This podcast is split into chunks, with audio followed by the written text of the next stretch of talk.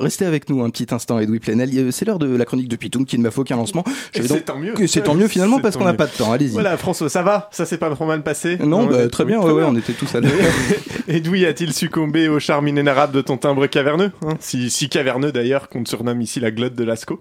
Voilà, elle était gratuite. Auditrice électron libre des ondes, particule instable de la bande des fans adeptes de la théorie des cordes vocales, mon vice.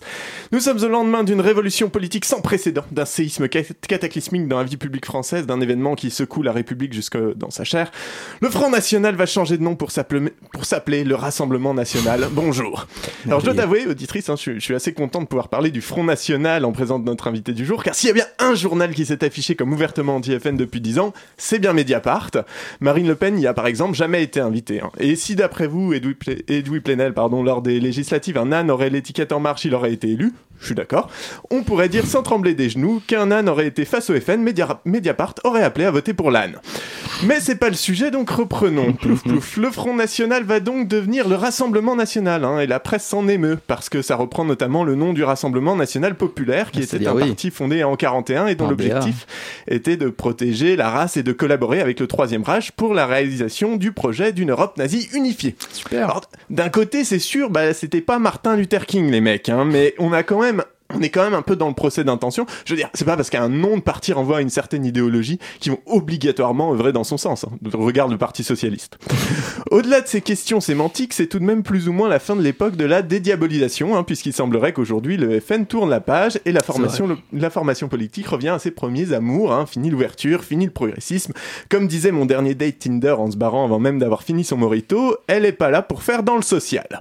D'ailleurs, un des militants résume ça plutôt bien lorsqu'il se réjouit qu'il y a eu moins de nana et plus d'hétéros lors du congrès. Information que je tiens évidemment du site Mediapart dont le VRP est avec nous ce soir. On vous aura fait la pub.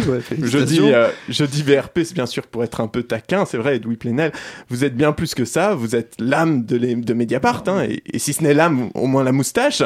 Si on devait se souvenir que d'une seule de vos nombreuses réussites, ce serait sans doute celle-là, avoir détrôné José Bové au rang de la bacante la plus connue de France. Bon, et puis euh, avec Mediapart, vous n'êtes pas que contre le Front National, hein, vous avez d'autres combats, vous êtes de ceux qui ont relancé le journalisme d'investigation en France, le journalisme tout simplement. On connaît Mediapart pour les nombreuses affaires révélées de Bettencourt à Cahuzac, hein, vous étiez les premiers sur le coup, toujours à l'heure pour dénoncer. Pour le reste, moins, mais bon, on en reparle. vous avez diversifié aussi vos supports, du web au papier, au livre, à la vidéo, rien ne vous arrête. Depuis 2008, vous faites par tous les moyens la promotion de la démocratie, et c'est beau, hein, c'est beau, même quand ça prend la forme de la d'usule. Bon, c'est plus... Euh, c'est Voilà.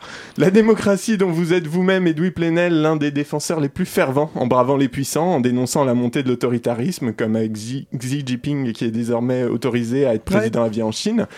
En dénonçant voilà, les attaques contre la liberté de la presse, hein, rappelant que la France connaît une concentration anormale des principaux médias entre les mains de quelques milliardaires en dénonçant les collusions entre pouvoirs politiques et médias, euh, entre les pouvoirs politiques et les médias, euh, quand vous soulevez par exemple le média et la France insoumise ont des liens flous. La démocratie qui est au cœur même du projet de Mediapart, hein, puisque vous insistez depuis dix ans sur la dimension participative du journal, on en a parlé, ce qui vous avait d'ailleurs valu d'être soutenu par Ségolène Royal à l'époque, hein, puisqu'elle avait écrit aux militants de Désir d'avenir, désir qui s'est éteint aussi vite que celui de mon dernier date Tinder, elle, leur a, elle leur avait écrit, disais-je, pour les inviter à se préabonner à Mediapart avant de participer au lancement. Alors à l'époque vous n'existiez pas, hein, donc euh, pas encore officiellement en tout cas, et c'est dommage parce que ça aurait fait une belle une. Le futur journal Mediapart a des liens très serrés avec le PS, de fort doutes planent sur son indépendance vis-à-vis de Ségolène Royal. La démocratie, qui est légèrement mise à mal aussi ces derniers temps partout dans le monde, mais aussi en France, puisque le gouvernement travaille sur la réforme constitutionnelle et que le projet de loi pue du cul sévère, hein, pour rester poli. Et si visiblement le peuple français continue d'encaisser sans rien dire les lubies autocratiques et libérales du président, je dois bien avouer que de mon côté, ma coupe est pleine, elle. Oui, non, j'en suis pas fier de celle-là.